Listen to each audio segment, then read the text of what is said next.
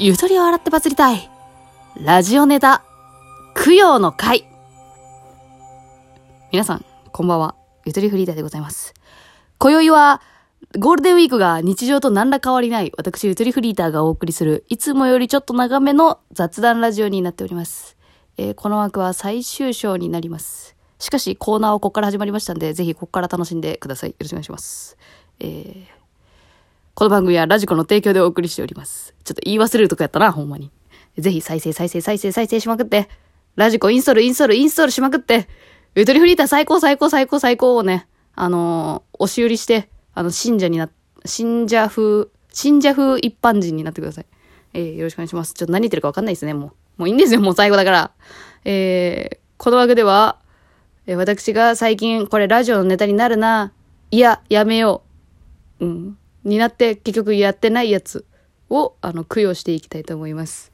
えーまず一つ目、えー、ボツにした理由。胸くそが悪いから、やめたラジオネタの話。一つ目、かまととは見抜ける。えーこれもちょっとバイト先の話なんですけれども、まあ、アルバイト先に、うんと、清潔感のある、清潔感のある、顔に愛嬌のある女子がいるんですけど、女性がいるんですけど、まあ、年下の女の子でね、そうそうそう。なんか居酒屋で働いてそうな感じ。活発でハキハキしてて、すごく好感の持てる。だがしかし、どこか匂う、この女。わかった。ピュアぶってんだ、あいつっていう。のがやっぱあるんですよ。こう、同性同士って見ぬ、見抜けませんか？そういう匂い。女の勘ってやつわかんない。あ、もう女の勘わからんけど、わからんけど。なんかね、女子同士特有の見抜ける臭さみたいなのあるんですよ。いや、清潔感あるよ。その、この臭いっていうのは、なん、なんていうのかな。その、かまととの気質があるんじゃないかっていう匂いね。で、まあ、その子がもう、うん、確信に迫るかまととぶりだったことがちょっとありまして。ああえーそれもあれですよ。まあ、レンタルビデオショップでバイトしてるんですけども、まあ、あの、なんていうんですか？その職場は結構密なんですよね。さっきも言ったけど。近いんですよ。スタッフとスタッフの距離が。だから別のスタッフ二人が会話してると丸聞こえなんですよね。もう一人の方に。で、私は今回そのもう一人の方、会話に入れなかったかわいそうなところのポジションにいると思ってください。私の左耳から聞こえてきました。えそのかまとと女子。店長、青い空って知ってますか？えー、えー、あの AV 女優の青い空じゃないですかって私頭の中で思って。え、第一声で青い空から入る公共の場での雑談。私にはわからんと思って。もうこの時点で、かまとと認定確定していいんですけど、もう反抗していいレベルなんだけど、ちょっとまだ聞いて。そっから店長どんな反応するか。で、うちの店長実はちょ、ちょっとね、またうちの店長ちょっと癖強いんだよな。説明するのだるいくらい癖が強いんだけど、まあ、まあ何でしょうか。まあ、おとなしいけど、あの、小声で皮肉を言っちゃうのが、字でやってしまうような店長なんですけど、まあ、ある意味天然なのかな。天然で毒吐いちゃうみたいな。うん。で、まあ、基本的に暗い感じの店長なんですけど、あの、人とあんまり喋らないのよ。そんな店長が、急にその活発な女子、かまどと活発女子に、青い空って知ってますかって言われて。で、店長が、ちょっと童貞っぽい反応してた。まあ、店長年上ですけど、なんかああ、し、し、知ってますよみたいな。ちょっと動揺してて。で、そっから、あの、なんか、ママが、なんか、青い空が数年前に、なんか結婚したってネットニュースになったって言ってたんですよって言い始めて。で、なんか、で、店長は、ああ、そう、そうですね。結婚しましたね。みたいな。言ってて。でも私、青い空のこと名前くらいしか知らんかったから、ああ、そうなんだとか思いながら、どんな話に展開されるのかなーってちょっとワクワクしてたんですよね。まあ、匂うなとも思いつつ。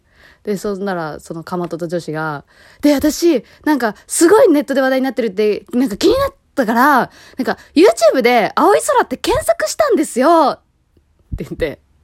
で、そしたら、あ、な、まあ、なんか、なんとなく、なんか、一番上のやつ再生してみて、で、私、そっから、ずっと3分くらい、何も考えずに流しっぱなしにしちゃってたんですよって言ってて。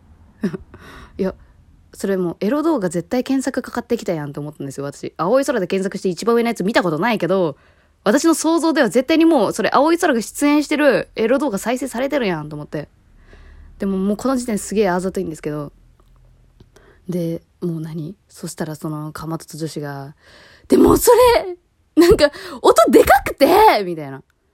再生しちゃってたんですよもう落ちないのね、その会話。いや、エロ動画再生しちゃいましたってだけの話やんっていう、ね。はい、以上。マジで落ちなさすぎ この展開に。しかもかまととである。いや、マジで嫌じゃない？公共の場でこういう話すんの。はい。ボツの理由が分かったと思います。オチが特にない。はい。二つ目の、えボツにしたネタの話。これも、あ、これ、これ喋ったわ。ボツにしてないじゃん。え、ドクタースランプの話ね。え、一枠目で言ったっけ？一枠目で言ったわ。あ、ボツにしてないわ。あ、言っちゃってた。ボツにする予定が喋っちゃってました。よかったら一枠目聞いてください。聞いた人はどうもありがとう。ボツにしようとしたのに喋っててすいません。えー、次にボツにしたのが、えー、どう展開していいかわからないけどタイトルだけ浮かんだやつ。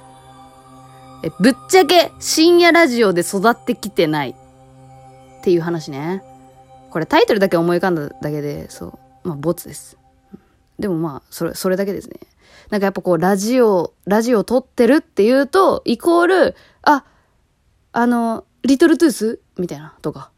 うん。もう他思い浮かばん。なんか深夜ラジオゴリゴリ聞いてるから、それリスペクトで始めたのっていう感じで来られるのが、正直、あの、劣等感すごい抱く、私は。うん、言うて深夜ラジオ聞いて育ってきてないなーっていう。私はさ、自分が配信し始めたきっかけで、その参考程度に聞き始めるみたいなことはちょいちょいあるけど、激ハマりしてるっていうことはやっぱないから、自分が喋るのが好きでやってるだけだからさ。だからここをさ、ちょっとさ、偏見なくしたくない？そろそろ。なんかラジオイコール深夜ラジオ聞いてる人みたいなさ、そういうのちょっと、は、うん、取っ払っていきたいなと思った。私は。ごめん、それだけ。うん。熱い話？何の話これ？よくわからん。うん。だからボツにしてよかったです。はい、次。多分滑るからやらない方がいいだろうなと判断した企画。まあ、フリートークの企画なんですけど、あの、私、愛犬のビートっていうのが実家にいて、そう、まあ、実家にいるからなかなか会えないんですけどね、そのビートに話しかけたいなって最近すごい思うわけですよ。家に帰れないからさ。だからまあその欲を満たすために、あの、リスナーから来たお便りを全部ビート扱いするっていうのをやったらどうかなってちょっとひらめたのよ。私、ビートに対して、あの、あだ名があって、あの、ビートさんって呼んでるんですよ。私、自分の犬のことを。ビートさん。でもこれビートさんって言わないの、ちゃんと。私、言い方がちゃんとあって、ビートさんや。ビートさんや。ビートさんや。ビーちゃんこう、愛情がね、最上級に行くとビーちゃんになる。ビーちゃんやってなる。最、そう、最最上級ビーちゃんやになる。だけど、もうこんな感じでリスナーに話しかけるのどうかなっていう企画。企画。どうこれ？やりたくない？ビーちゃんや。どうしたんや？リスナーちゃんや。あ、ちょっとなんか読んでないお便りやってみるか、一回。い、い、一回やってみよう、ちょっと。滑るかどうか一回判断してもらおう。もういいよ、深夜テンションやから。やらして。よし。お便りお便り。えー、最近いただいたお便り。ラジオネーム、高畑水子からのふつおた。高畑水子ちゃんや。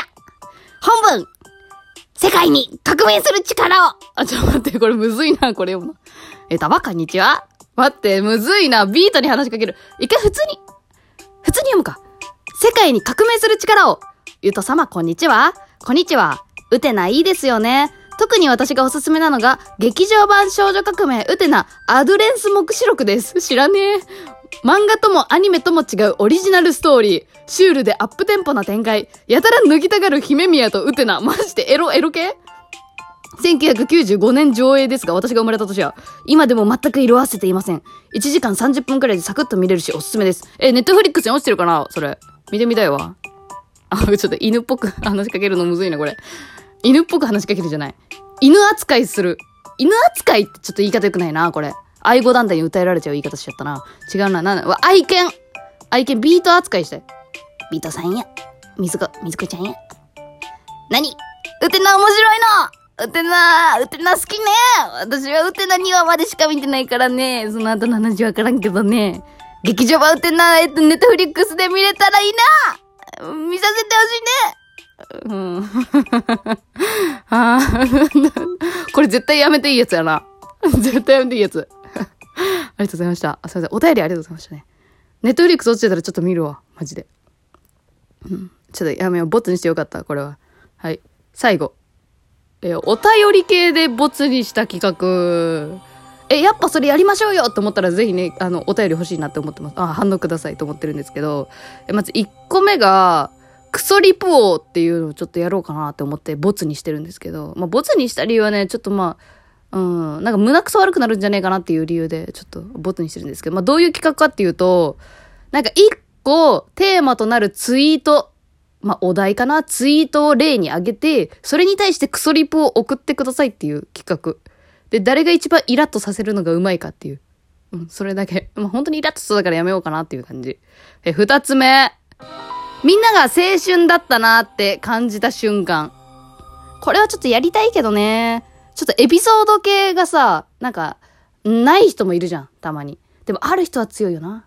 なんかそこ、うん、なんか今タイミング的にはみんな大喜利とかそういう脳死プレイで遊べる方がいいのかなと思って今ボツにしてるんですけど、なんかありませんか？今振り返って、ああ、ああ、男の子と二血した時あったなっていう、チャリ。あ、これ道路交通法違反ですね。二血してた時あったなとかさ、肉まん半分こしたなとか、してないですけど、うん、とか。そういう話をしたらいいなと思った。で、実際に私が青春だったなっていう瞬間の話、ちょっとしたいわこれ最後の枠って言ったけど、ちょっとやっぱしたいんで、ちょっと、あの、おまけでしたいと思います。えー、気になる方はぜひ聞いてやってください。ありがとうございました